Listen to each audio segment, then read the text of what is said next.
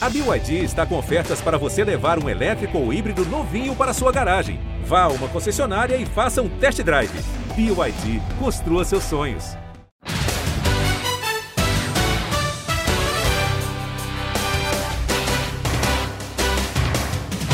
Abraço para você, amigo ligado no Primeira Descida. Estamos no ar com mais um episódio do nosso podcast exclusivo sobre a NFL aqui no GE.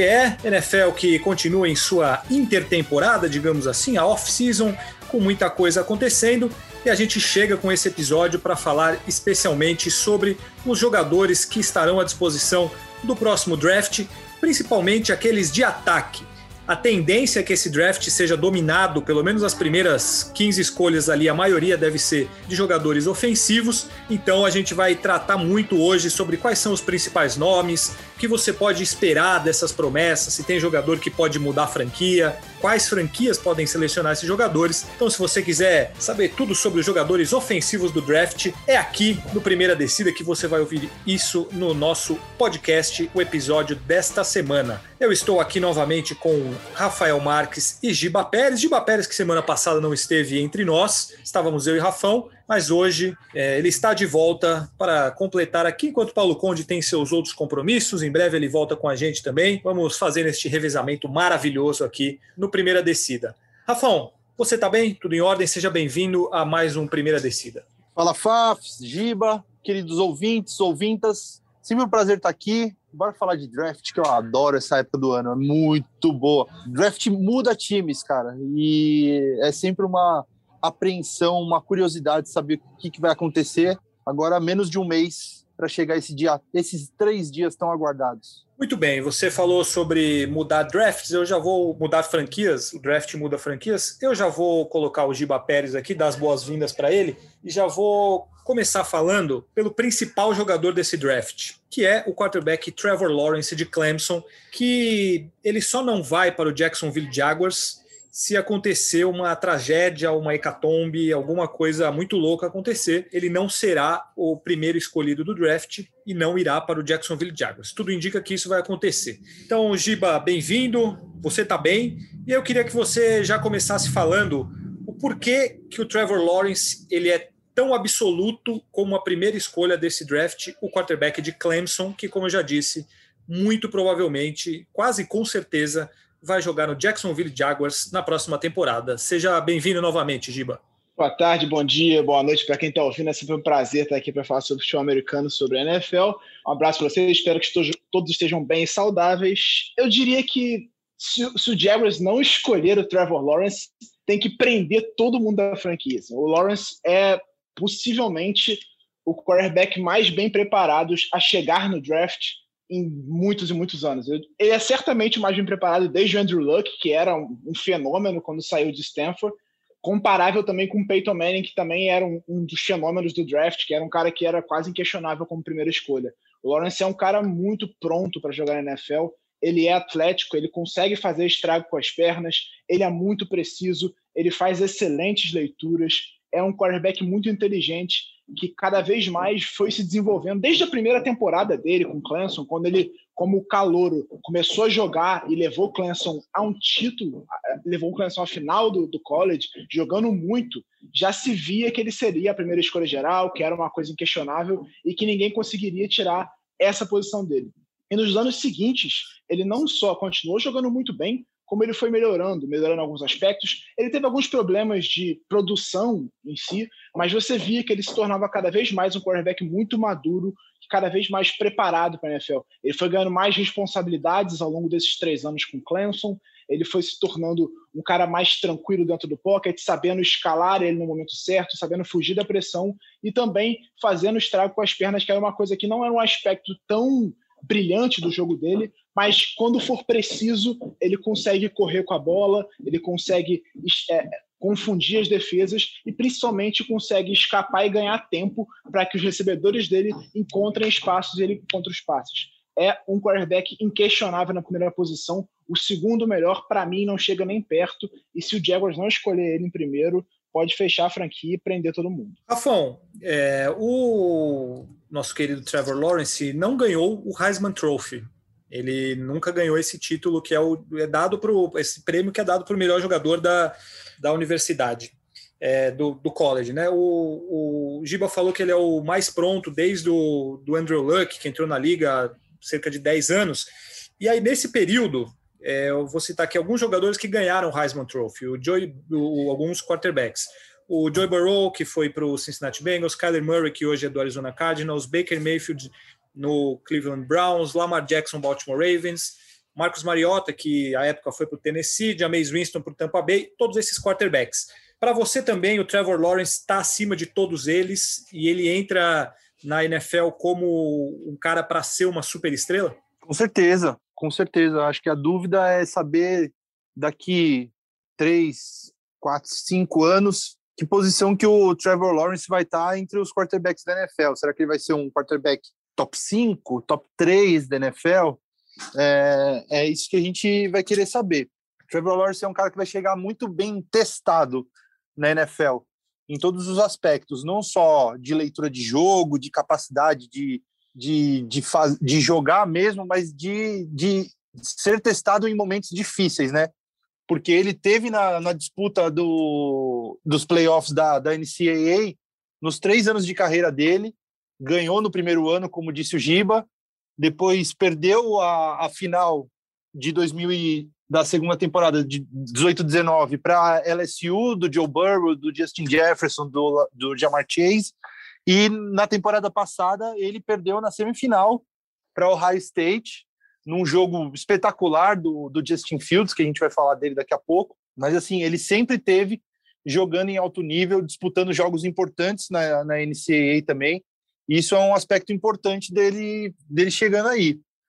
É um cara que tem um ótimo braço, tem muito atleticismo. O que me chamou a atenção, olhando assim, né, o, a, a, o porte físico do, dos principais prospectos desse draft, é a altura do, do, do, do Trevor Lawrence, que ele tem, ele é 6'6", né, 6 pés e 6 é, polegadas, ele tem 2 metros e 1, é, e todos os outros são 6'3", eles têm 1,91, 1,92. O Justin Fields, o Zach Wilson, o Trey Lance e o, e o Mac Jones. Então, ele é mais alto e ele é tão forte quanto os outros. Ele tem 99 quilos, 100 quilos para 2 metros e 1. Então, o cara é, é parrudão mesmo. E ele, ele tem um atleticismo ótimo. Então, é um cara que tem todas as ferramentas para chegar e, e, mudar uma franquia mesmo na NFL. Fora que, não sei se é só opinião minha, mas eu acho ele muito parecido com o Cássio. Vocês não acham, não? O Cássio um pouquinho mais bonito? eu, eu, eu acho que sim. Eu fiquei com medo de você falar que. Pô, aí você, você esculachou ele... o cara. Eu achei não, que, que o Cássio tem a queixada, o Cássio tem a queixada, mas o Justin, o, o Trevor Lawrence, o, o formato do rosto, assim, e a, e a cabeleira ali, pô, me lembra muito o Cássio. Tanto que o apelido dele é Sunshine, né? Fazendo referência ao, ao filme Duelo de Titãs ter o quarterback loirinho, tal, cabeludo, mas eu, eu olho pro Trevor Lawrence e me vem o Cássio na cabeça, impressionante. Mas eu fiquei com medo, eu achei que você ia falar que você achava ele bonito. Aí eu. Não. É, eu ia achar que você tem um pouco de Poderia achar, o Zach não, Wilson não, é bonitão, né? Não, não tenho, assim, os nossos ouvintes sabem que eu não tenho problema com isso. A gente frequentemente elogia aqui a beleza de Tom Brady, Jimmy Garoppolo, é, mas o meu medo é porque ele não é um cara, digamos, muito pródigo no quesito beleza, né? É, exatamente, você ia questionar meu gosto, né? Exatamente, exatamente. Mas eu acho que não tem nenhuma dúvida com relação ao Trevor Lawrence, eu também tenho uma expectativa muito grande para ver justamente onde que ele vai se colocar. Claro que é, tem sempre aquela coisa de o jogador muitas vezes não consegue desempenhar na NFL o que ele fazia no college, mas ele é um cara que parece estar muito preparado para isso. Ele não há dúvida sobre ele. Pode acontecer, pode, mas tem outros jogadores que, que eles chegaram com mais dúvidas do que ele. Ele não, ele é a primeira escolha. Até quando ele perdeu a, a semifinal para o Ohio State, que o Justin Fields teve aquele jogo maravilhoso, chegou a falar um pouco sobre isso também. É, mas acho que nunca, nunca realmente, de fato, houve dúvida sobre o, o Trevor Lawrence ser a primeira escolha e ser o grande nome desse draft como o Giba falou, se ele não for selecionado, pode parar, pode fechar a franquia, pode mandar embora todo mundo lá em Jacksonville, porque não, não tem nenhum sentido ele não ser a primeira escolha, né? Acho que até para a gente finalizar o Trevor Lawrence, porque não tem muita discussão sobre ele, né? É isso. Se ele não for a primeira escolha, é, é um absurdo total. E aí o, o Jacksonville Jaguars ele, ele está realmente fadado a ser uma franquia fracassada, né? É, mas eu acho que ele só não vai ser primeiro, assim, tem que acontecer uma coisa mais catombe mesmo, do jeito que você falou, mas coisa pessoal dele, sei lá, dar um tiro num panda, alguma coisa assim que, que, que para ele como pessoa, porque como jogador ele é o melhor desse draft e não tem nem discussão. Muito bem. É, esse ano nem é que esse ano nem aquela especulação que sempre rola, rolou, porque sempre rola aquele aquela cortina de fumaça, aquele boato, não, pode ser, a franquia gostou muito, está apaixonada por não sei quem. Não, isso nem aconteceu. Não existe, ninguém cogita a menor possibilidade de não ser escolhido em primeiro. Porque sempre tem, sempre tem. Por mais que tenha um cara que seja muito seguro assim, de quem vai ser a primeira escolha, quando foi o Kyler Murray com o Arizona Cardinals dois anos atrás, como foi o Baker Mayfield com o Cleveland Browns lá atrás, rolava aquela especulação, ah não, o, o Browns gosta muito do Sandarnold, ah não, o, o Cardinals está cogitando outra posição porque acabou de escolher o Josh Rosen. Nesse ano, isso não aconteceu. Você não vê nenhum boato. A discussão já está na segunda posição, até está caindo já para a terceira, porque parece realmente muito certo que o Zach Wilson vai para Nova York, principalmente depois da troca que a gente já fala daqui a pouco. Então, Mas a vou... primeira posição em nenhum momento foi questionada. Não, então já vamos emendar em Zach Wilson, porque é o quarterback de BYU porque, como o Giba já falou, ele é apontado agora quase que com certeza também, todos os mock drafts, análises que a gente vê sobre os, os quarterbacks principalmente, né, e essa, essa loteria do draft, colocam nesse momento o Zach Wilson como a segunda escolha geral do draft. E isso, aí também a gente vai entrar nesse assunto, e isso ficou ainda mais forte quando nessa semana o New York Jets mandou o seu quarterback titular né, das últimas temporadas, que é o Sam Darnold, para o Carolina Panthers, em troca de escolha, escolha de sexta rodada esse ano e escolhas futuras, né, acho que de primeira rodada nos próximos drafts. Segunda e quarta. Segunda, segunda, segunda e quarta isso, no ano que vem. Isso. E então não tem mais dúvidas que o New York Jets vai escolher um quarterback.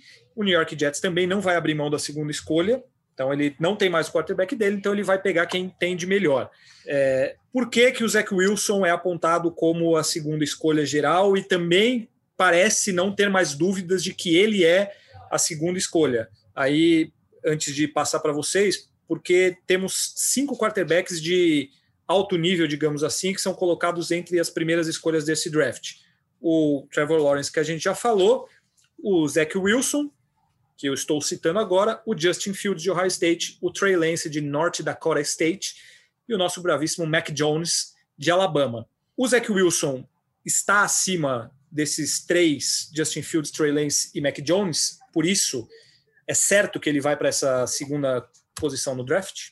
Vocês fiquem à vontade para decidir quem fala. Eu? É, pode Rafão, que o cara... Você tem, cara, que, dar, você tem que, dir, cara tá que dirigir as perguntas. Então, beleza. Vai, vai, vai, é, eu acho que o, o que a gente tem que tem concluído que o Zach Wilson vai ser a segunda escolha é mais pelo que a gente ouve de boatos é, e de informações que chegam de, de analistas e de pessoas que cobrem o New York Jets de perto, que a escolha, ao que tudo indica, vai ser do Zach Wilson. Não que ele é seguramente o segundo melhor quarterback disponível nesse draft, isso aí é um, é um tema para ser discutido. É, para mim e para muita gente é o Justin Fields, o segundo melhor quarterback dessa, dessa classe. Mas o Zach Wilson ele teve um ano passado, assim, uma temporada passada espetacular. Foi um negócio absurdo que ele fez e isso contribuiu para que o estoque dele subisse muito nesse draft, né? O Zach Wilson é um cara que nasceu em Utah, mas ele tem ascendência havaiana. É, ele, o ano passado, a temporada passada, foi a terceira dele jogando pela Universidade de BYU, mas ele foi essa foi nessa última que ele estourou mesmo de vez. Ele lançou para 3.691 jardas com aproveitamento de passes completos de 73,5%. Isso é um negócio absurdo. Ele quebrou o recorde histórico de BYU, que pertencia a nada mais nada menos que Steve Young, que foi quarterback também por BYU. É, o Zach Wilson, ele é um cara tipo, extremamente preciso, esses números mostram isso.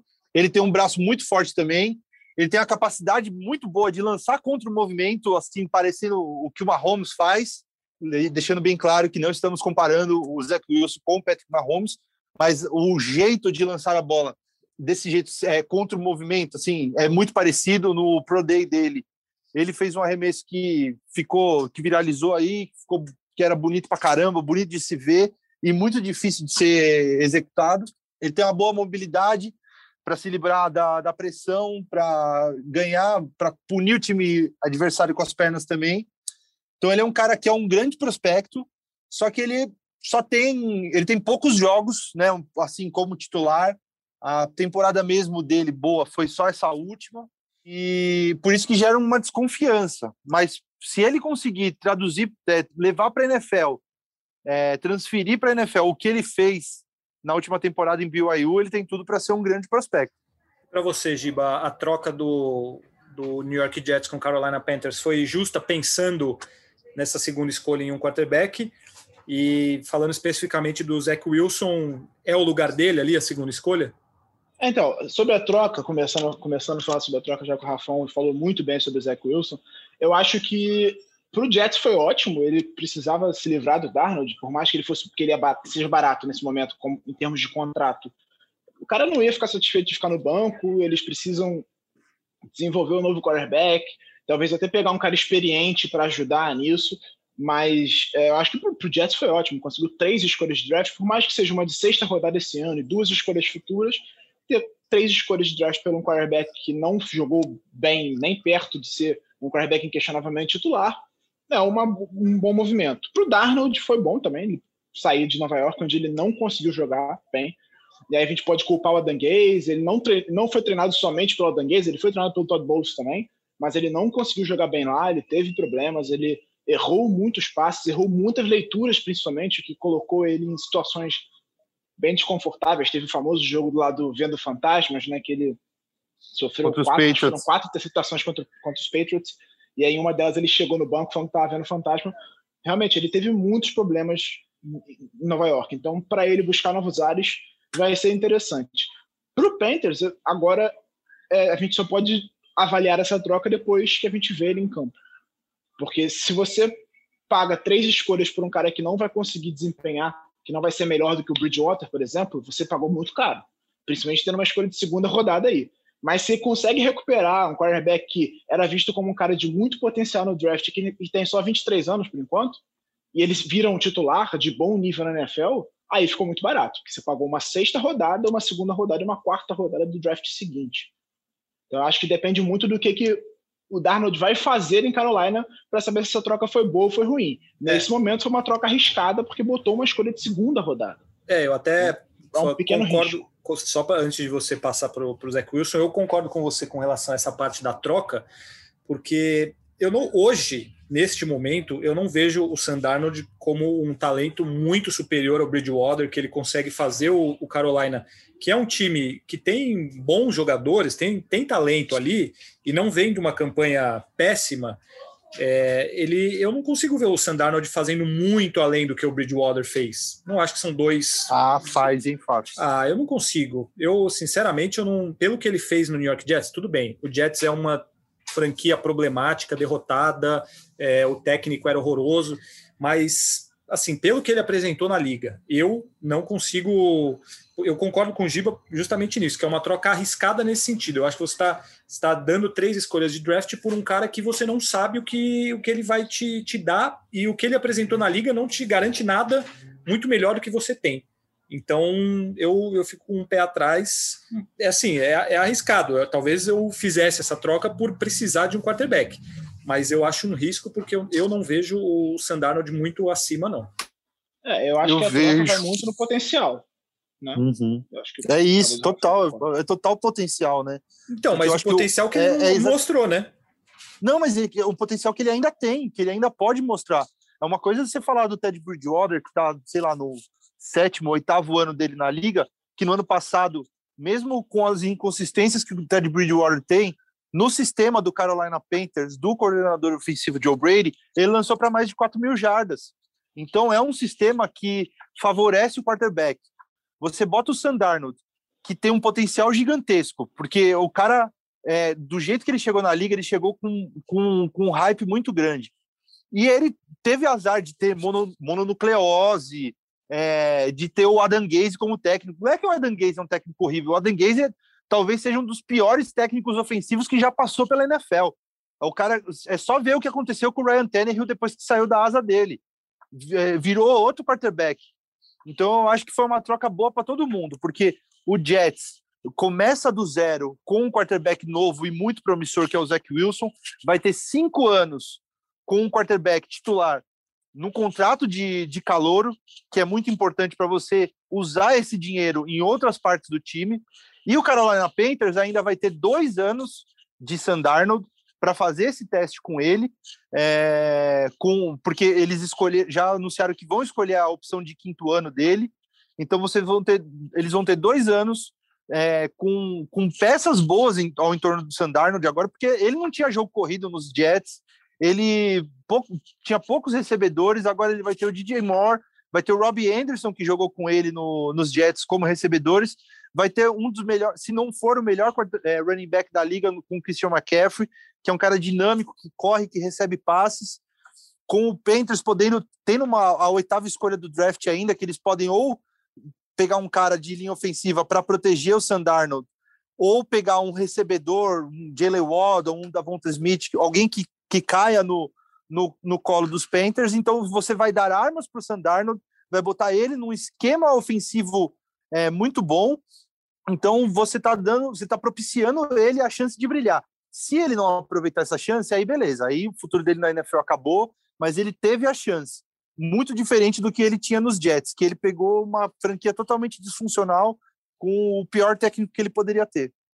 É, eu, eu acho que não dá para passar pano pro que o Darnold fez. Ele teve, tinha problemas, concordo com o Rafão, ele tinha um técnico horroroso, o time do Jets não era bom, mas ele jogou de fato muito mal. Jogou mal, jogou mal. Sim. Obviamente que tudo isso influencia, mas você vê, os números dele, tudo bem que foram só cinco jogos, mas os números dele no Jets foram piores que o do Flaco. Então, assim, não, ele, tem muito de, na de todos os, também de todos os quarterbacks elegíveis de número de passes de estatística, ele teve a, a pior média de, de notas de quarterback no, na, na última temporada. Pois é, mas aí você também tem que levar em consideração que é um cara inexperiente, jovem e que dá para se recuperar. Esse é o ponto. Eu acho que é possível recuperar ele e acredito que o Matt Rule, que é o técnico do Carolina, deve ter pensado, cara, eu consigo recuperar esse cara. Ele viu alguma coisa no Darnold que ele falou, cara, eu consigo recuperar esse cara e fazer ele jogar bem. Falaram que o, o, o, Panthers era um dos times que mais tentou a troca pelo Deshaun Watson, mas o Houston Texans está fazendo um jogo duro e depois de todo o caso policial em torno dele que está rolando em Houston sobre a questão de assédio com as massagistas, aparentemente acho difícil alguém querer pagar alguma coisa sem saber se ele vai jogar é, na próxima temporada ou nas próximas temporadas na NFL, considerando que o cara está sendo acusado de assédio por mais de 20 massagistas. 22 então, agora, né? Pois é. 24. Então, 24. Só cresce o número, é bizarro. É. E pior, pior foi o argumento do advogado que falou que fez um manifesto de 18 massagistas que não foram assediadas por ele. Bizarro. Tipo, ah, meu cliente matou 20 pessoas, mas olha só, tem bilhões aí no mundo que ele, não mundo, matou. ele não matou o restante do mundo, né? Pois é. Então é um argumento patético. Agora, voltando, agora vamos falar sobre o Zach Wilson. É, uma das coisas que mais chama atenção no Zach Wilson é uma coisa que o Josh Allen tinha também, e que impressionou e, e vem dando certo na NFL, que é o braço dele é muito, mas muito forte e ele faz lançamentos em profundidade com uma naturalidade inacreditável, assim. Com a base, às vezes a base não tá tão boa, ele não tá plantado, mas ele consegue jogar a bola 30, 40 jardas em profundidade com precisão. É um cara que tem muito potencial, acho que ele precisa melhorar algumas coisas, ele, ele não é um cara não conte com ele para correr demais com a bola. Eu acho que o Lawrence é um cara que corre melhor que ele, por exemplo ele é um cara um pouco, que fica um pouco mais no, no pocket. Ele pode fazer um scramble ou outro, tipo, improvisar para salvar uma jogada, mas não é a dele. Ele não é um cara de, de, correr demais, não. Acho que a falta de experiência vai ser o que mais vai pegar, como o Rafão falou. Ele é um cara que, de fato, só teve sucesso de chamar a atenção nessa temporada. É mais ou menos o que foi com o Joe Burrow no ano passado, que era um cara que o Zé Wilson não se transferiu, mas ele é um cara que teve dificuldade nos primeiros anos e tudo mais, não chamou muita atenção e só no ano, no último ano que ele conseguiu de fato explodir e ter uma grande temporada, mas também não disputou é, semifinal e final do college, não é um cara que tenha grande experiência em jogos de muita pressão e tudo mais. Então eu vejo muito potencial no Zach Wilson, mas eu particularmente, assim como o Rafa falou, eu prefiro o Justin Fields. Acho um quarterback mais preparado e de maior potencial na NFL. Eu adoro Justin Fields. Então já vamos passar para ele, que é o quarterback de Ohio State, que tem uma coisa muito grande em cima dele, também pelo fato dele ter eliminado o Trevor Lawrence na, na semifinal do college com uma eh, fez um jogo muito bom. Foi até ele estava com a ele machucou a costela, né? Teve essa essa situação é, e fez um jogo fantástico, eliminou o, o Trevor Lawrence e ele é considerado como o grande candidato a ser a terceira escolha do draft.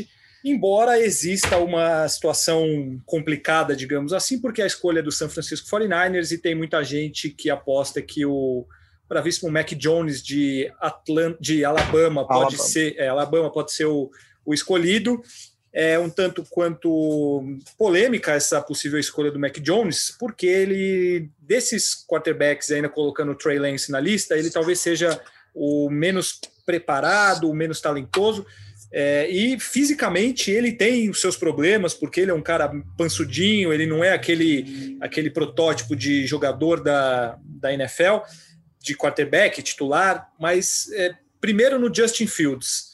É, vocês acham que ele é um jogador para estar tá na terceira posição, como vocês falaram que ele é talvez até mais preparado do que o Zach Wilson? Por que, que ele não é colocado nessa segunda posição? É, o Giba, você que terminou falando do, do Justin Fields, já emenda.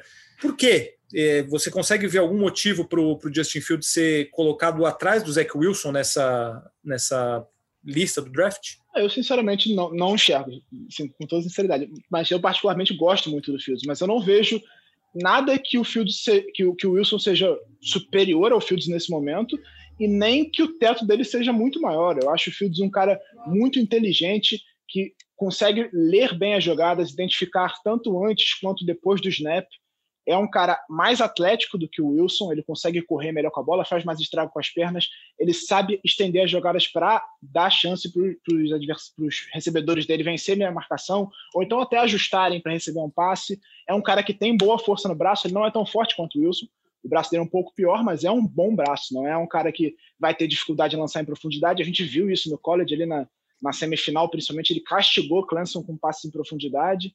Então, a, a principal, o principal problema do, do, do, do Fields nesse momento é que a mecânica dele é muito alongada, ele demora a soltar a bola quando vai fazer o passe, e isso, jogando em nível de NFL, é um problema porque os, os rushers são muito mais rápidos do que no college.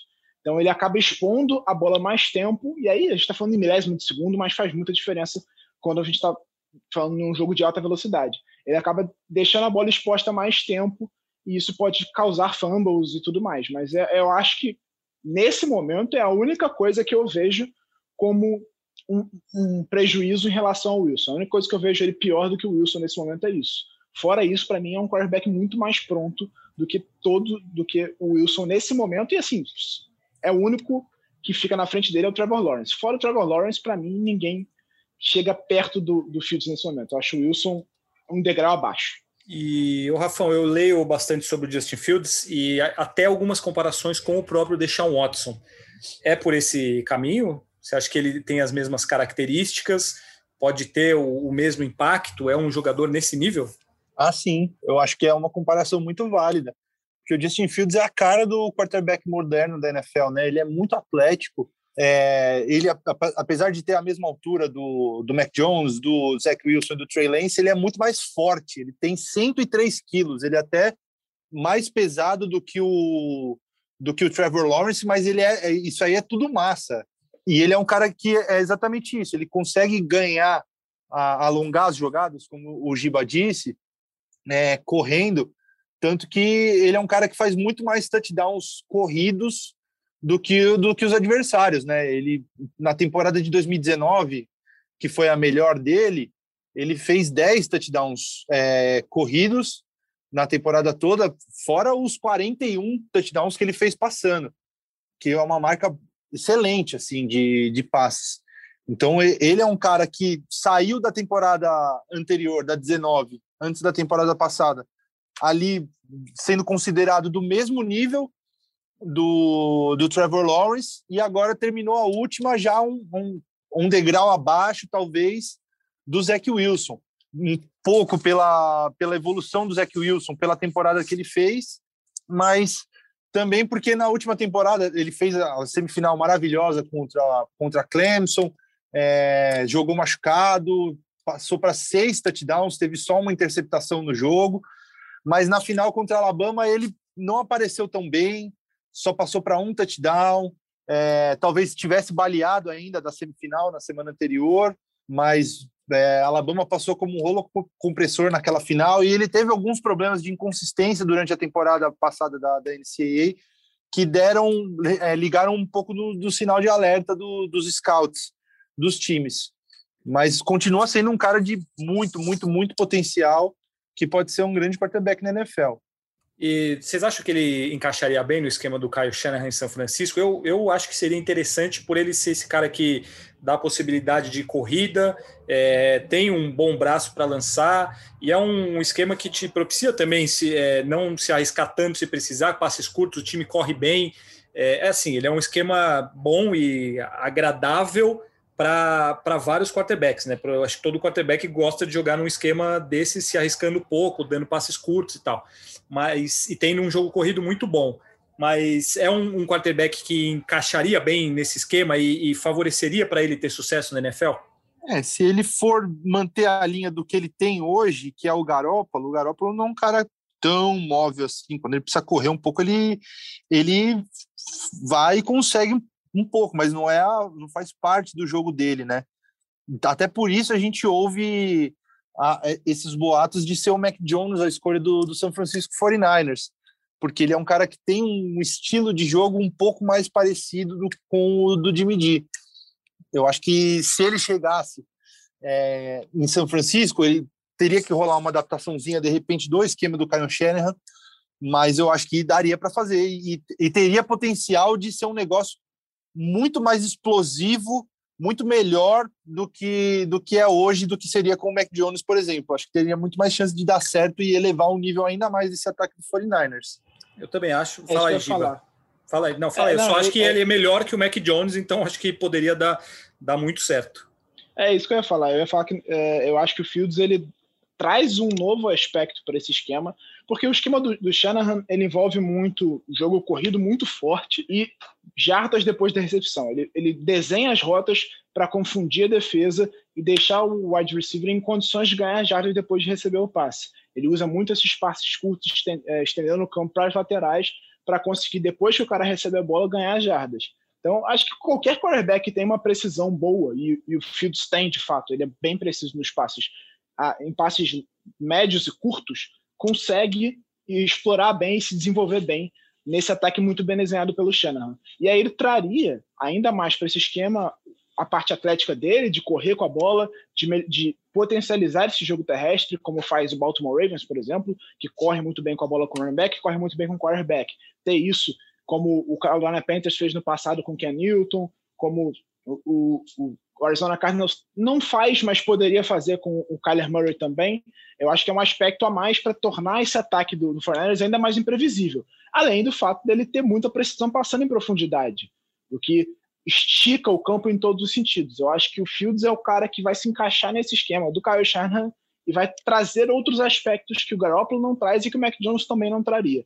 Eu não acho, sinceramente, que trazer o Mac Jones seja um, um, uma grande melhora em cima do que faz Jimmy Garoppolo nesse momento. Para trazer o Mac Jones, na, subir no draft para trazer o Mac Jones, eu acho que seria uma coisa sem sentido. A gente vê a maior parte do, dos, analistas e falando que a tendência é que seja o Mac Jones, eu acho que não faz sentido, para ser bem sincero.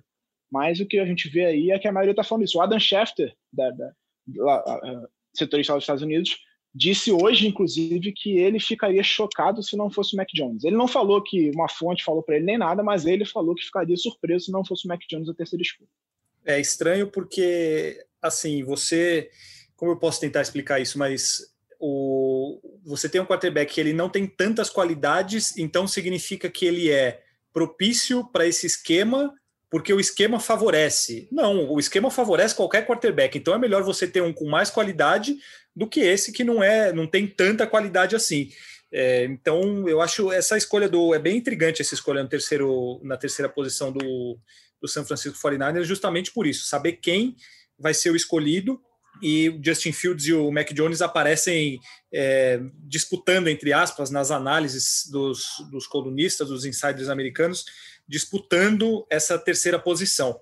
É, mas eu, eu também ficaria mais com o, com o Justin Fields. Eu acho que ele é um, um, jogador acima, mais preparado, um jogador que tem mais a cara, como o Rafon falou, de, de quarterback moderno da NFL, um quarterback que pode trazer muito mais coisa diferente para o San Francisco 49ers do que o Mac Jones. Se é para ficar com o Mac Jones, o, o Mac Jones, o Garoppolo, acho que não tem grande diferença assim entre eles. O Justin Fields acho que traria bastante coisa diferente. A gente falou muito sobre Michael McCorkle Jones, também conhecido como Mac Jones. É o quarterback de Alabama. Ele tem uma carreira muito de muito sucesso, digamos assim, no college é, Alabama conquistou o título da última temporada, é um, um time é o mais tradicional da, do college do, do, futebol americano universitário dos Estados Unidos, e o Mac Jones é o quarterback que comanda o, o, o, time de Alabama nos últimos anos. Mas, como a gente já falou até bastante aqui, existem algumas dúvidas sobre o tamanho do sucesso que o Mac Jones pode ter dentro da NFL por ele não ser o protótipo do quarterback titular, por ele não ter talvez tanto talento quanto esses outros que a gente citou aqui, mas ele vai ser escolhido na primeira rodada do draft. Ele é um jogador muito bem visto, ele é um jogador de talento, mas ele não está no nível do Trevor Lawrence, no nível do Justin Fields, como a, a gente citou aqui, enfim. Aí eu, eu tenho curiosidade, o que vocês pensam sobre o Mac Jones? é, começar que por quem quiser, eu não lembro quem eu comecei na última, mas como vocês veem é, o Mac Jones com relação à NFL? Tem muito esse, esse aspecto de ele vai para o San Francisco 49ers por causa do esquema, o Kyle Shanahan pode fazê-lo ter um, um bom desempenho ali, mas é, qual é o, o, o tamanho da, do, do, talento que vocês veem do, do Mac Jones? para a NFL pensando no draft, porque se ele não, não é escolhido ali no começo, entre os três que a gente já citou, que não vai ser o Jacksonville, provavelmente também não vai ser o, New York Jets, aí fica a dúvida dos 49ers. Com essa troca que a gente citou do Carolina Panthers já tem no seu quarterback, ele pode cair, isso se ele ficar na frente do Trey Lance, mas ele pode cair ali para uma nona escolha com o Denver Broncos, ou cair só lá para a 15, talvez com o New England Patriots. Então, qual é o pensamento de vocês com relação ao Mac Jones na NFL? Ele tem talento para isso, ele tem físico, ele tem potencial. O que, que vocês avaliam do, do Mac Jones pensando em NFL? É, eu acho que o, Mac Jones ele é um cara, eu diria, difícil de se avaliar para começar, porque primeiro eu peso o histórico de quarterbacks de Alabama a Alabama é a universidade de maior sucesso nos últimos só 10, 15 anos no, no college football pouquíssimos quarterbacks que saíram de lá conseguiram ter uma carreira decente a nível profissional na NFL. O último a sair foi o Tua, o Mac, Jones era reserva do Tua Tagovailoa. A gente viu, é, continuo dizendo, acho que é cedo para avaliar o Tua ainda, foi só uma temporada, o time não era desenhado para ele ainda, mas a gente viu o que foi o Tua na primeira temporada com o Miami Dolphins. Assim, ele era um cara de um como prospecto, ele era um cara muito melhor do que o Mac Jones. Para mim, na minha opinião, ele era um prospecto muito melhor. E a gente viu que ele teve algumas dificuldades na NFL. O Mac Jones é um cara que atleticamente ele é bem abaixo, ele é pior dessa classe eh, entre os principais, os cinco principais. Ele é o pior atleticamente falando. É um cara é, relativamente preciso passando a bola, mas é um cara que tem pouca experiência. Ele só foi titular mesmo nessa temporada. Ele assumiu o time depois que o Tua machucou na temporada passada mas jogou, se eu não me engano, quatro ou cinco jogos na reta final daquele ano.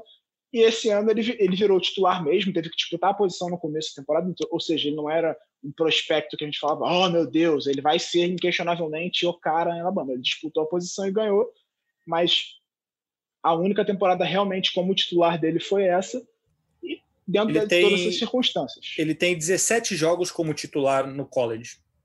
É, então, acho que foram quatro ano passado e três esse ano, se eu não me engano. Foi alguma coisa assim nessa divisão. Ou cinco isso aí. 12. Não, não, isso aí, 4 não, é e 13. 4 13. É, pois é. Então, ele é um cara de pouca experiência como titular do time. E a temporada que ele fez, você tem. Ele está jogando num time que tem uma das melhores linhas ofensivas do college, ele tem alguns dos principais recebedores do college, ele tem uma das principais defesas do college. Então, ele tem o trabalho dele facilitado, obviamente. Ele não tinha o Edel em boa parte desse ano, mas ele tinha o Devonta Smith jogando uma barbaridade. A linha ofensiva, você tem o Lennon Dickerson, que é um dos principais inside, inside, é, um dos principais jogadores de dentro de linha ofensiva desse draft. Ele talvez não seja escolhido na primeira rodada porque ele teve muitos problemas de lesão, mas é um cara muito talentoso também. E teve Alex outros jogadores Letterwood. que jogaram bem. É, o Alex Leatherwood, que eu acho um prospecto dúbio, assim, que eu fico um pouco dividido em relação a ele. Talvez uma segunda rodada seja de bom tamanho, mas também é uma boa linha ofensiva que você tinha. Então, todo, toda a estrutura, principalmente comparando com o resto do, do nível universitário, ele tinha a melhor. Então, Fora o técnico, né, Giba? Tá... É, além disso, você tem um técnico, o melhor técnico da história do college, basicamente. A gente, a gente citou agora há pouco quanto que o Adam Gaze pode ter atrapalhado o desenvolvimento do Sandarnold nos Jets. E, por outro lado, quanto que o, o sucesso, o, o, relativo sucesso, né? Ele, ele tem bons números e tudo do Mac Jones, Mac Jones é, tem também a colaboração, a ajuda e o trabalho do Nick Saban, que é um, um gênio do, do futebol americano universitário. Exatamente. E, e, e aí o, o, Jones, eu acho que quando está dentro do pocket, confortável bem protegido, ele é um bom quarterback, ele é preciso, ele consegue fazer boas leituras, mas quando a pressão chega, aí a situação. Ele pressionado dentro do pocket, tudo bem, mas quando ele é movido, quando ele precisa sair, escapar para jogar, aí a coisa complica. Ele não consegue estender muitas jogadas, ele não é um cara que vai se mover bastante. Eu não estou falando nem de correr para ganhar jardas, mas o quarterback precisa ser minimamente móvel para ajudar a equipe. E eu acho que ele escala o pocket é, decentemente, mas não é um grande quarterback completo que você diga, oh meu Deus, que prospecto. Não, eu botaria ele em quinto nessa classe e se ele chegasse no décimo quinto, eu acho... Porque eu acho que está tendo uma correria por QB que vai acabar puxando ele para cima. Porque, na minha concepção, pelo menos, o que faz mais sentido seria os três primeiros serem é, Trevor Lawrence, aí a informação é de Zach Wilson, né, apesar de discordar, seria o Zach Wilson. Em terceiro, o Justin Fields. E na quarta posição a gente tem o Atlanta Falcons, que pode ou pegar um QB para ser o futuro depois que o Matt Ryan aposentar, e já está caminhando para isso, né? Ou então trocar para ganhar mais escolhas de draft e subir alguém para pegar um quarterback. E na minha opinião seria o Trey Lance. Então, para mim, o Mac Jones seria o quinto, e aí eu não acho nenhum absurdo ele sobrar no Denver Broncos ou até mesmo no Patriots na 15 quinta posição, depende de como os caras leem ele, como os scouts entendem ele, veem o potencial dele. Eu não acho que Mac Jones seja um cara que vai ser inquestionavelmente top 15 da NFL é, nos próximos anos, sinceramente. Eu acho que é um cara que pode ser um titular decente, e olha lá, pode eu diria que ele pode ser um cara nível Garoppolo, sim, o teto dele não é muito alto, na minha opinião. Oh, e antes de passar para o Rafão, eu acho que ele tem uma questão que é a parte física, como o Giba falou.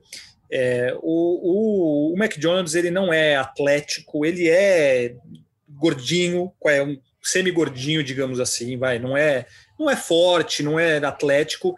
E para um jogador do porte físico dele ter sucesso na NFL, ele tem que ser muito, muito, muito é, talentoso e muito bom.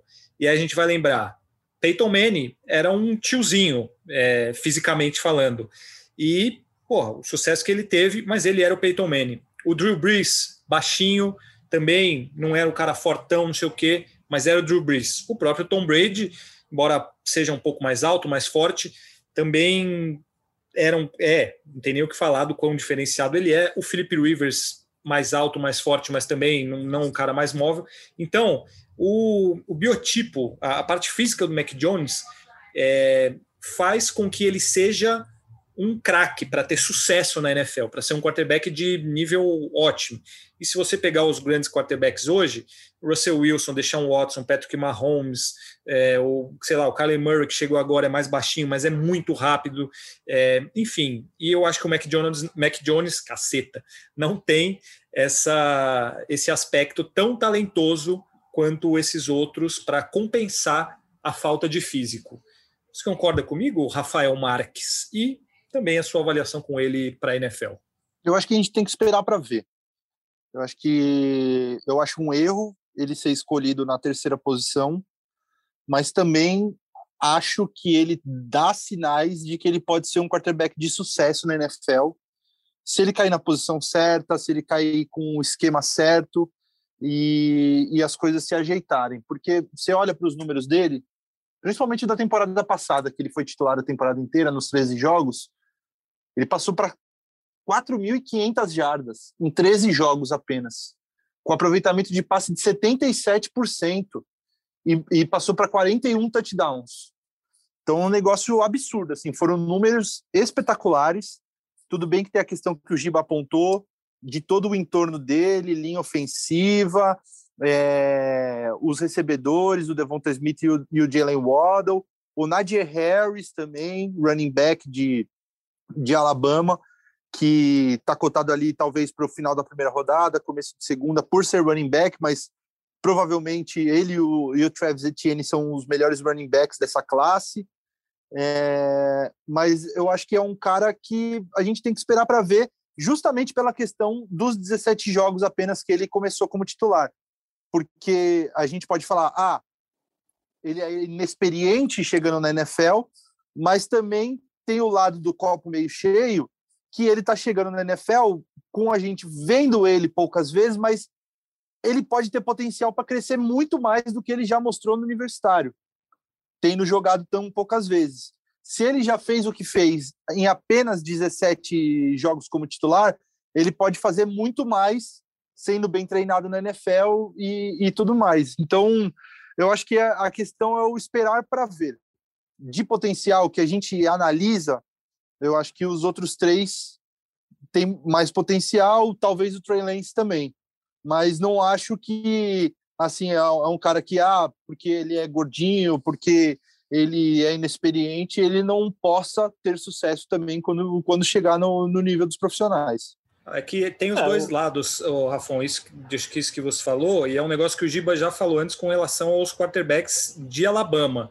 Eu tô com a lista aberta aqui, assim, realmente tem os caras que não passam nem perto de ter um pingo de sucesso. Tipo, por exemplo, em 2009 e 2010 era o Greg McElroy, que ele foi para o New York Jets, ninguém nem lembra. Aí depois o AJ McCarron, McCarron, eu lembro dele na NFL no, no, é, no McCarron, foi para os Bengals. Também nada. Blake Sims, Jake Cocker, Cooper Bateman, Blake Burnett. Isso foi subindo. Aí chegou no Jalen Hurts, no Tua e no Mac Jones. Então, eu concordo que a gente tem que esperar, é, mas também acho que o, o, o, programa de Alabama maximiza um pouco o, os números dele, né? Total, total. Isso com certeza, mas também não é não é sinal de que ele não possa dar certo. É, a verdade é que o, o, que, o, o que ele vai ser, e aí vale para qualquer jogador, o draft a gente faz uma análise baseada no que ele fez no college. E aí essa análise, ela mostra o tamanho da oportunidade que o cara vai ter na NFL. O que ele vai ser, de fato, depende do que ele vai fazer daqui para frente. Depois que ele for escolhido, quando ele encaixar no time, ele entender e ele se desenvolver. Não à toa, tem vários jogadores que são escolhidos no final do draft e conseguem se tornar titulares de sucesso na NFL. Acho que depende muito de como ele vai é, crescer como jogador daqui para frente. O que ele é no momento, eu não vejo ele como um cara é, que vá. A gente não projeta ele nesse momento como um cara que vai ser um dos melhores da NFL. Mas se ele chegar e mudar alguns aspectos e evoluir, principalmente, eu acho que, que ele pode sim ter sucesso, mas depende muito do que, que ele vai fazer depois que ele chegar na NFL. E aí entra nessa questão de tipo, eu não acho que o Mac Jones, por exemplo, seja um cara para chegar e ser titular esse ano. Não acho. Mesmo se ele for para o Denver Broncos acho... da vida?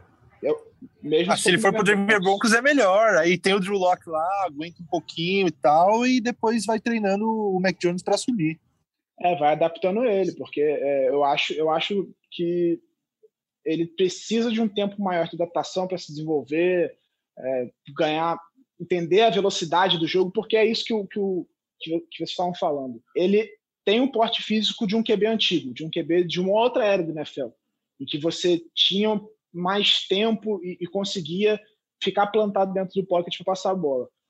O jogo está cada vez mais rápido, então você precisa dessa mobilidade. Essa mobilidade começou a virar uma necessidade para os quarterbacks. Eles não podem mais ser aqueles caras que estão estáticos. A gente está vendo o Tom Brady ter sucesso, mas a gente está falando de um gênio. O cara é um gênio completo. A gente não pode dizer que o Mac Jones é isso nesse momento. Então, é, ainda é um cara que depende muito da comissão técnica de, de Alabama, por exemplo, para nos audibles, nas jogadas dele. É um cara que tinha uma comissão técnica ótima por trás dele. A gente não sabe se ele vai ter quando chegar na NFL. Então, tudo depende de onde ele vai cair de como ele vai se desenvolver daqui para frente. Então, eu não vejo ele como um cara para ser titular nesse primeiro ano. Quem pegar tem que ter alguém para fazer essa ponte, para deixar ele se adaptar e se desenvolver para se tornar de fato um quarterback de NFL. Eu diria para mim que só o Trevor Lawrence é um cara que eu inquestionavelmente botaria em campo nesse ano. Talvez o Justin Fields. Mas fora esses, esses dois, eu não eu, eu preferiria que ficasse um ano no banco, se adaptando e se desenvolvendo para só no ano seguinte virar titular. É, ah, mas, Deixa eu só é aproveitar o, o Fábio. Rapidinho. Diga. Só queria aproveitar essa fala do, do Giba, da gente não saber se os caras chegam e vão dar certo tudo mais, para a gente lembrar para quem está ouvindo a gente que draft e todas essas, essas análises que a gente faz e tal, a gente analisa de acordo com o que os caras jogaram e, e com a, o potencial que eles mostraram. Mas estar bem cotado no draft e sair na primeira rodada dificilmente é uma garantia de que o cara vai ter muito sucesso na NFL e também o lado contrário de o cara ser draftado um pouco mais para frente também não é, é, uma garantia de que o cara não vai ter sucesso na NFL. Eu até fui buscar aqui uma listinha que eu tinha feito para programas anteriores, acho que do ano passado e tal. A lista de quarterbacks que foram MVPs da liga, é, de caras que foram draftados mais para frente no draft. Então, assim, Lamar Jackson, ele foi a última escolha da primeira rodada é, para o Baltimore Ravens. É, Tom Brady é o caso mais famoso. Sexta rodada, escolha de sexta rodada, escolha 199. Aaron Rodgers foi a posição 24 na primeira rodada. Rich Gannon foi quarta rodada, escolha de quarta rodada. Kurt Warner, nem draftado foi. Brett Favre foi escolha de segunda rodada, escolha número 33. John Montana, escolha de terceira rodada, número 82. Russell Wilson, também um exemplo um pouco mais recente, escolha de terceira rodada, posição número 75. Então, assim, a gente analisa os caras em torno de potencial e tudo mais, mas também pode ser que tenha aquelas joias que estão guardadas, os caras que não conseguiram mostrar muito bem no nível universitário o potencial deles e que chegam na NFL e viram outro tipo de jogador. Pode ser que seja o caso do Mac Jones, por exemplo, que a gente viu só um ano, a gente não consegue ver tantos atributos no Mac Jones como nos outros, mas que de repente o cara chegando no, entre os profissionais ele muda, eleva o nível dele de jogo. Então é um negócio um tanto incerto também, e por isso que o. E é, e é isso que torna o draft também um, um bagulho tão fascinante para a gente acompanhar. E, por outro lado, tem alguns jogadores que se tornaram decepções absurdas na história, que foram selecionados ali nas primeiras posições com uma grande expectativa. É, Matt Leinart, Jamarcus Russell, Ryan Leaf, tem uma coleção de jogadores que chegaram na NFL nas primeiras escolhas como grande é, grandes possíveis astros, uma grande possibilidade de brilharem na liga e se tornaram até piadas, né? O, o caso do Jamarcus Russell, que, coitado, que, que ele virou. Lembra do Johnny Manziel, que no college jogava um absurdo sim, e aí chegou na NFL mas e só... o Manziel ainda foi... Foi uma escolha de segunda rodada, velho. Não, sim, mas eu digo assim, a, pelo sucesso e pelo que se falava dele no ah, college, é, ele virou um cara extremamente problemático até dentro da NFL e hoje eu sei que ele estava na Liga do Canadá e nem sei se está jogando hoje ainda. Então é isso que o Rafon Sim. falou, é, não é garantia de nada e nem quem vai chegar depois é certeza que vai ser mediano. Não, é, é uma por isso até que se fala, a loteria do draft. É, ah, um exemplo, um exemplo mais recente para quem está começando a acompanhar, é, estamos, podemos falar de 2017, né? Segunda uhum. escolha geral foi Mitchell Trubisky, que é décimo ah, foi Patrick Mahomes. E o Deshaun Watson. E o Deshaun Watson. Também, né? é. é, o Deshaun Watson foi o décimo segundo o Houston Texans. É, o Chicago Bears E o passou. Chicago trocou, né? Trocou para subir no draft, deu escolhas futuras também para escolher o Mitchell Trubisky e deixou passar deixou Watson e, e Patrick Mahomes. E só mais uma coisa que a gente... segunda, né? Pois é. E, e, e, a gente acabou não falando, acho que no primeiro programa da nossa volta, quando a gente falou da troca do Carson Wentz e tal, é, com a troca do Carson Wentz para Indianápolis, agora todos os quarterbacks, acho que desde 2009, não é? Era esse o número, nenhum quarterback que foi draftado desde 2009 continua no mesmo time é, do quarterback de primeira rodada para mostrar como esses caras tipo não conseguiram dar sequência na carreira é, de, de tipo o cara ser uma escolha lá de cima e, e, e se manter no topo para fazer vários contratos com o mesmo time e tudo mais. É isso aí. Muitas coisas podem acontecer, então o draft não é certeza de nada. Para a gente chegar no nosso último quarterback que vamos analisar aqui, é o outro que está cotado ali para estar tá entre os cinco primeiros quarterbacks escolhidos no draft. Aí depende de, de qual posição ele vai sair. É o Trey Lance de North Dakota State. O que faz um, um jogador de North Dakota State, que é uma, uma universidade sem, sem tradição, estar tão bem cotado assim. Rafão, comecei a última pelo Giba, vamos com você. É, por que Trey Lance está tão bem cotado assim para esse draft? Lembrando que, como a gente já falou, é, as três primeiras escolhas é meio assim, ele não, ele não aparece, raramente ele aparece entre é, as três primeiras escolhas que estão entre Trevor Lawrence, Zach Wilson e Justin Fields ou Mac Jones. Ele até aparecia um pouco mais antes.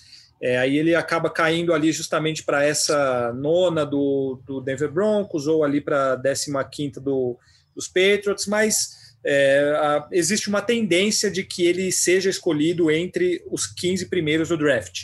Por que o quarterback de North Dakota State chega a este draft tão bem avaliado, Rafael Marques? Para responder sua pergunta agora, logo de cara, Fábio, é porque ele não jogou a última temporada. Por conta da Covid e tal, a divisão dele, da, da universidade dele, de North Dakota State, ela não teve, não teve temporada naquele ano, ele só teve um jogo de exibição em 2020, que foi contra Central Arkansas, alguma coisa assim, que foi um jogo que ele não foi tão bem, ele só lançou para 149 jardas, teve dois touchdowns passados, dois corridos, é, e acertou metade dos passes, só 15 de 30. É, por isso o estoque dele caiu, porque quando estava no final da temporada passada, é, quando acabou a temporada de 2019 e estava já se projetando o draft dessa temporada agora, esse próximo que a gente vai ter, era quase um, quarter, um, um draft de três quarterbacks. Era o Trevor, Trevor Lawrence, Justin Fields e o Trey Lance, porque ele tinha feito uma temporada de 2019 absurda. Assim, ele começou como titular em 16 jogos, teve aproveitamento de 67% dos passes, 2.786 jardas, 28 touchdowns, nenhuma interceptação e ainda correu para 1.100 jardas na temporada com 14 touchdowns corridos. Ele também bateu um recorde histórico da NCAA, que ele teve o maior número de passes seguidos sem nenhuma interceptação. Foram 287 passes.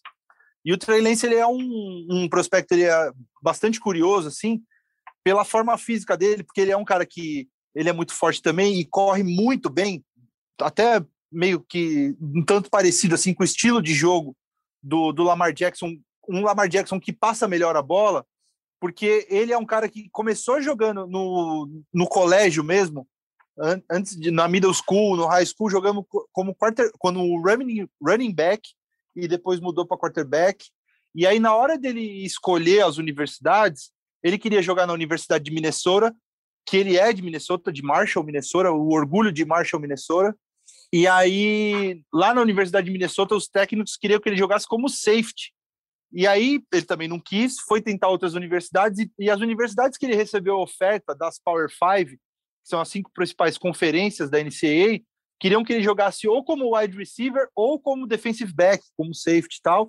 E até a Universidade de Iowa queria que ele jogasse como linebacker você vê o, o porte físico do, do Trey Lance. Mas ele bateu o pé, queria jogar como quarterback e acabou escolhendo a Universidade de North Dakota State. É um prospecto muito interessante por causa disso. Eu acho que ele acabou tendo a cotação dele em queda, justamente por ele não ter jogado nessa última temporada, só um jogo. Mas é um cara que pode ser bem desenvolvido e de repente explodir na NFL. Ele tem as armas para isso. Para você, Giba, qual a avaliação? Dessa classe, é dessa classe, eu acho que ele é o cara que tem mais impacto no jogo terrestre, mais do que o Fields até. É um cara que corre melhor com a bola. Ele não é. O, o Rafão usou a comparação do Lamar. Eu diria que ele corre pior do que o Lamar e, como prospecto, ele é melhor passador do que o Lamar. O Lamar, quando saiu do college, existia muita preocupação em relação à capacidade dele passar a bola em nível profissional.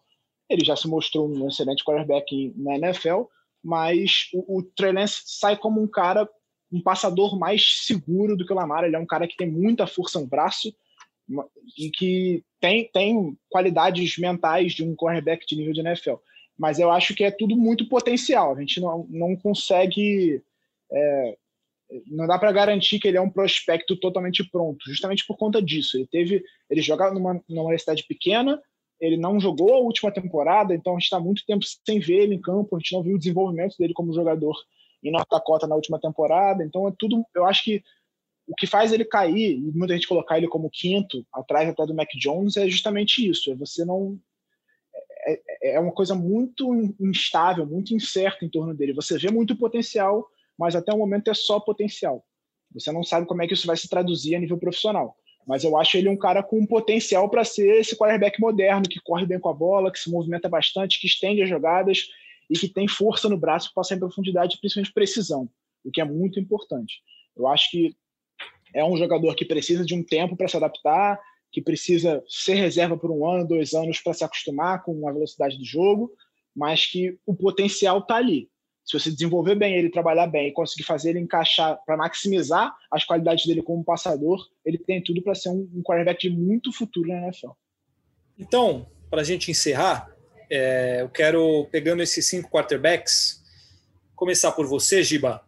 É, para onde você acha que eles vão e o, qual seria a sua é, escolha para esses cinco? Assim, qual, onde você colocaria esses cinco e o que você acha que vai acontecer é, de acordo com a possibilidade de troca, o que está sendo falado, o que os times precisam. O que, que você acha que vai acontecer e o que, que você faria? Ah, vamos lá. É, o que eu acho que vai acontecer, eu acho que a gente vai ter Trevor Lawrence em primeiro no Jacksonville Jaguars, teremos Zach Wilson em segundo no New York Jets, teremos o Justin Fields em terceiro no, no, no San Francisco 49ers, porque eu não consigo acreditar que eles vão pegar o Mac Jones ali, que eles subiram pegar o Mac Jones ali. Então eu prefiro acreditar que vai ser o Justin Fields. É, eu acho que alguém vai subir para a quarta posição para tentar pegar o Trey Lance, e aí bota o fichas no Denver Broncos, e o Mac Jones talvez saia ali em nono, décimo, com alguém subindo, e aí eu colocaria o Patriots, que eu acho que é o melhor cenário para ele, inclusive. Um time que está acostumado a trabalhar com um quarterback desse gênero, que você tem o, o coordenador defensivo, deu branco aqui, o Josh McDaniels. O Josh, McDaniels, McDaniels. É, Josh McDaniels está acostumado a trabalhar com um quarterback é, de pouca mobilidade, a montar um ataque em torno de um cara que tem características semelhantes. Claro, a gente está falando de um gênio que era o Tom Brady, mas isso pode ajudar ele. Eu acho que é a franquia que tem uma estrutura melhor, mais parecida com a Alabama, assim, em termos de, de ter um, um treinador muito experiente, que sabe trabalhar bem, que sabe desenvolver jogadores e que pode dar potencial para o Mac Jones se desenvolver. Eu acho que esse é o melhor cenário para ele. Ele parar no, no, no, Patriots. Não sei se ele chega na 15, acho que o Patriots vai tentar subir para pegar ele porque tem outras ameaças. Acho que é você... é isso que acontece. E você, Rafão, algo de diferente disso? Não, acho que é, é bem esse cenário que o Giba desenhou mesmo. E tem que ver quem que vai poder subir. Tem algumas ameaças, Washington pode tentar subir, é, Chicago pode tentar subir, mas aí são, são umas subidas muito altas, assim, eles teriam que dar, é, agregar muito valor nessa troca para conseguir subir, por exemplo, o Washington, que está na posição número 19, para subir para Atlanta, eu acho que é muito difícil, mas de repente uma troca ali com, com os times que estão um pouco mais abaixo, se esses quarterbacks foram forem caindo para a sétima, oitava posição ali, é, de repente pode, pode pintar um cenário desse, mas no, na ordem ali, do, do jeito que o Giba falou, eu acho que está certinho. Trevor Lawrence, Zach Wilson, Justin Fields, Aí talvez o Trey Lance saindo como quarto quarterback dessa, dessa lista e, e o Mac Jones no final. Eu... Dessa primeira rodada, né? Sim, eu, eu acho que o, que o Justin Fields deveria estar à frente do Zach Wilson. Não sei se vai acontecer, mas eu acho que, que ele é melhor. E com relação a essa quarta escolha, eu, a gente vai falar sobre jogadores de outras posições de ataque, recebedores, mas eu acho que o Atlanta Falcons não vai abrir mão dessa quarta escolha, ou eles vão garantir, é, de, enfim, não sei se vai ter troca ou não, mas eles vão garantir que eles consigam ficar com o Kyle Pitts na, na quarta escolha, o Tyrande de Flórida, até por tudo que a franquia fez com o Tony Gonzalez, enfim, acho que é um cara que é um gênio, é, o Tony Gonzalez foi um gênio e o Kyle Pitts tem tudo para ter um sucesso enorme, então, mas eu concordo, acho que aí iria com o, o Mac Jones ali para os Patriots, até porque alguém para correr eles já renovaram com o Ken Newton, e o Trey Lance em um Denver Broncos da vida, ou até, como, como vocês falaram, alguém trocando aí para subir um Chicago, enfim. Não sei, eu, mas eu acho que eu iria mais ou menos nessa. Só acho que o Justin Fields deveria estar à frente do Zach Wilson. É, é, isso, amigos. A gente falou hoje sobre esses cinco quarterbacks, que são os grandes nomes desse draft. É, semana que vem a gente vai ter outro episódio falando sobre mais jogadores. A gente vai fazer um sobre a parte defensiva do draft, outro sobre os recebedores, os jogadores de linha ofensiva do draft, porque, é, como eu falei no começo do programa, das 15 primeiras escolhas, pelo menos 10 a 12 devem ser de jogadores de ataque, então tem muito wide receiver, tight end e jogador de linha para a gente avaliar, que são muito bem cotados. Eu falei agora do Kyle Pitts, tem vários outros.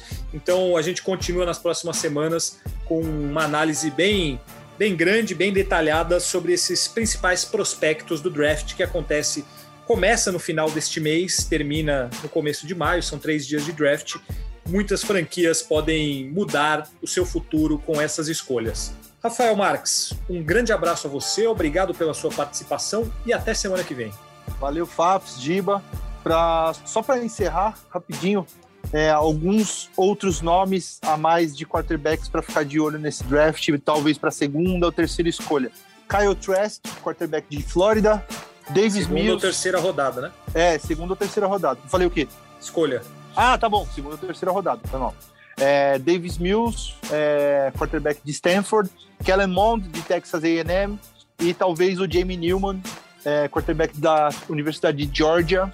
São outros quatro nomes aí para ficar de olho, de repente, para uma segunda, terceira rodada, que eles podem pintar aí, podem ser bons prospectos para tratar para o futuro, para serem bons quarterbacks titulares de nível bom ou bons reservas. Valeu! Valeu, Giba. Obrigado pela participação. Um grande abraço. Até semana que vem. Valeu, gente. Forte abraço. Até semana que vem. Sempre bom falar sobre draft. Draft é uma época de muita ansiedade para os torcedores para saber quem o time vai escolher e para se decepcionar também quando o time passar aquele jogador que você queria muito que fosse para o seu time. É isso aí. Draft pode acontecer muita coisa, ou muitas franquias e torcedores de franquias gostam, outras se revoltam com aquilo que a sua franquia faz. É sempre muito legal acompanhar as decisões de cada uma, as trocas, e a gente vai falando até lá, até o fim do mês, sobre tudo que pode acontecer nessa loteria importantíssima para o futuro da NFL. Obrigado a vocês, amigos ouvintes, por estarem com a gente em mais essa edição do Primeira Descida. Semana que vem a gente volta com mais um podcast inédito, exclusivo sobre a NFL aqui no GE.